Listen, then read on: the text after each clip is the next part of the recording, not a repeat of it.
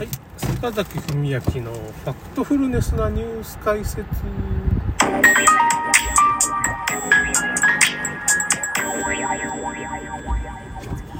ちょっとさっき送り人になる方法の話したんですけど、まあ株式投資と仮想通貨投資みたいな感じですね。まあこの辺はなんていうかね、まあ凡人向けっていうか、その特殊な能力があんまりいらないっていうか、まあ、淡々とできるっていうやつですね。そのでまあこれから言うのはちょっとまあこれだってまあその凡人でもまあやっぱ凡人じゃない人はなかなか儲けられないっていうのはあるんですけどそんなに極端ななんていうのかなその能力がなくてもできるかもしれんよみたいな方法をね。まあ大体そういうこと思いつきますよね。いやあの能力がある人は僕が言ってるようなことは思いつくわけですよね。あの なんていうか圧倒的に違うわけですよ、まあ、早くどれだけ気づくかって本当のことにね。ねあの輪を打ったら免疫が低下するんでみたいなことはそんなこととっくに分かってるわけですよ。全部嘘だってね。そういう。現代医療がほとんど嘘だって気づいてるわけですよ。みんなね。本当ね。厚労省なんか打ってないですからね。まあそう,、ま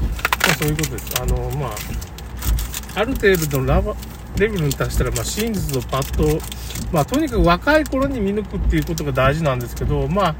親が結局富裕層だったら、もう親がどういう風な世の中の仕組みがなってるかっていう、もう知ってるわけですよ。あの、富裕層向けの注射と、まあ、生理職員しか入ってないような注射があるんですよ、富裕層向けのね。そういう風な特別扱いって言ったらいいけど、もう富裕層は知ってるっていうかなんか、いろいろ影武者がいることも分かってるんですよ、天皇家で。陰謀論だってそんなことを言う人いないですよ、富裕層。あ、富裕層でもそれ分からん人は分からんのですけど、まあ、絶対全員知ってるっていう風な、自分が仕掛けてる側だから、富裕層は。なんかそそれは陰謀論だってどうのこうのって言いません。あの仕掛けてるから。自分がやってるのかな。まあ、いろいろ。長生きする薬とかあるんでしょうね、まあ、いろんなこと知ってますわ。まあだから何ていうのかなその青。ちょっと青でした。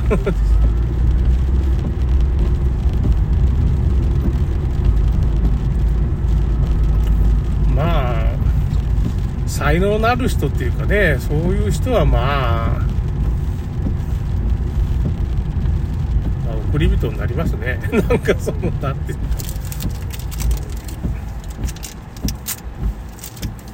どうなんでしょうね。あと他の方法としては、まあ YouTube とかね。最近増えてきたのが YouTuber とかあの人らが、まあ、あれもちょっと裏があるって言えば裏があるんですけど、まあ YouTuber みたいな人が、まあその、送り人になるっていう風なことも、まあ、最近生まれてますね。まあ、僕の甥っ子が今、その、TikTok でね80万ぐらいフォロワーがいて。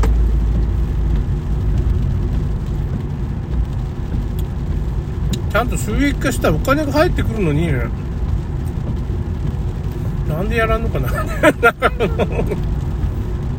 よくわからん。何を思ってるのか。よくわからんね。なんかね TikTok もだから収益化したらその見られるからうちの甥っ子なんかお金が入ってくるはずなんだけどな。なんでやらんのかな。謎謎すぎて才能ある人って謎すぎて分かります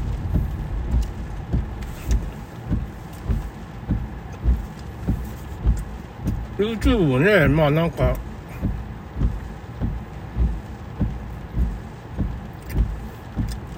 もう2000人ぐらいなんていうかねその登録者がいて、1000人以上いたら、まあ、収益化できるんです。だからなんかややめちゃった。あんま伸びんからっていうことで一回やめちゃったよくわかりません、僕にまあわからんでもないね。伸びんからなんかあんまり。いや収益になるわけだからちゃんと水液化すりゃいいのになと僕は思うんですけど才能才能ある人の気持ちはちょっと分かりかねます。最近なんかギター弾いたりしてる。んですまあまあそれもいいんかな。昔できんかったことをねちょっとまだ若いから。やってます。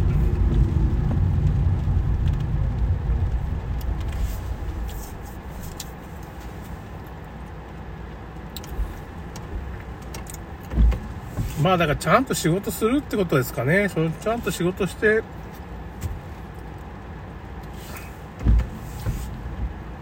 っぱりちょっとずつ収入を上げていくとかね、資格試験で、まあ、資格取るとか、ちゃんと勉強するとか、体を鍛えてね、スポーツ選手になるとか、まあそういうことができたら、まあ、あれか。そんなことができる人は別に遅れ人になるとか、まあ、悩まんでいいわね。そのそそれできるわけだから。まあだから3つ目の手段では、まあ YouTube とかまあそういう、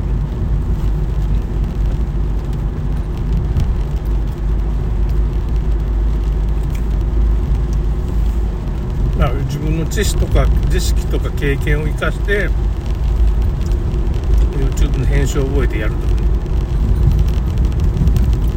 まあ、今の僕みたいに小説書いてその小説の PV でお金が入ってくるような仕組みっていうのは、まあ、小説投稿サイトにもできてますから小説を書くのが好きでそれが得意で結構人気が出たらまあその小説家としてデビューするだけでなしにそういうサイトで小説の PV っていうかねその再生数によって収入を得ることもできますよね。そういうこともできるような時代になる。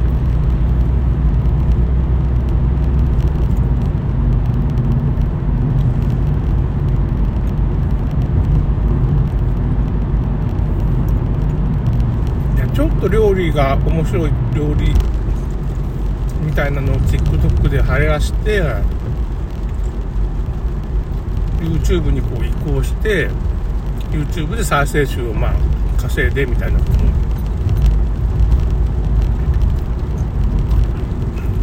できますね。あとね最近僕ね何だったかな柑橘メタルさんって女の子がいてまあこの人まあ言ってみればニートなんですけどまあやっぱそれなりに可愛い女の子で歌がうまいんですカラオケっていうかすごいうまいんですよ。歌手デビューしてないんですよ。歌手デビューしてないんだけどすごい歌がうまくて歌配信とかまあそういう配信？でまあほぼ、まあ、確定申告してるみたいですけどそこそこ稼いで30万人ぐらい登録者がいるんかな。そこそこメンバーシップとかやったり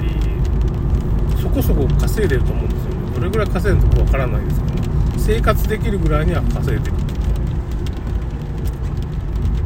そういう人もいるわけですよ。歌がすごい上手いのに CD も出さずに何ていうかその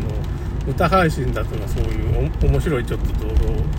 ちょこちょこって。まあ可愛いっていう才能があるんですけどその人には可愛いっていう才能ね。どうしようもない才能ですけどね。そのどうしようもないっていうのはまあその凡人がそこに到達することができないっていう意味でね。可愛くなく生まれたらどうすりゃいいんだみたいな。まあいやそれが可愛くなくても化粧で本当に化粧の技術があったら可愛くなってしまうわけですよね。なんかそのお笑い芸人の女の子がねその化粧の努力とかあの中国のおばさんがすごい美人に変身したりする変身したりするじゃないですか TikTok で。そういう技術もあるわけですよ。あの 可愛くなくても可愛くなることはできるんよ。そのメイクの技術だけで。いやいや恐ろしいですけどねそれなんか恐ろしい話なんですけど。だってもうどうしよう これはおばさんだろうっていう人が中国人が美人になっちゃうわけですから。おいおいおいってな感じ。になっちゃう。だからそれも技術っていうか才能なんかもしれないけどちゃんと努力したらできますわねそれ。なんかその美的感覚みたいなのがあれば、まあ、練習したらできるでしょうね美人になることが。まあ、加工せんでもなることができると化粧だけでね、まあ、それは何とも言えないですけどね まあそれも才能かも。そういう風になれるって確信できること自体が、まあ、ある種の才能なんかもしれませんけどね。ただそういうエンタメの世界僕なんかも一時期ねエッセイがすごいあのいい時はねその月3万円ぐらい収入ができてエッセイのねそのアクセス数が。あの時はまあコロナの時のすごいいろいろな情報を知りたくて僕のエッセイ読んだ人が多いんですけど、まあ、3万円で10、まあ、10万ぐらいいろいろ稼げた時もありました。もうすぐアクセスがなくなってねコロナも終わったし なんかねちょっと、あのその3ヶ月しか続かんでした。ねそれからあと3月3000円ぐらいだったけど、月3000円稼ぐのも、やっぱすごいことだったんだなって、今も、今300円とかなんかその 月300円とか100円とかしか稼げないですからね、その、エッセイもちょっと、ま公開停止っていうかね、ちょっと、いろいろ検閲がかかってる。ということで、まあ終わりたいと思います。それではまた。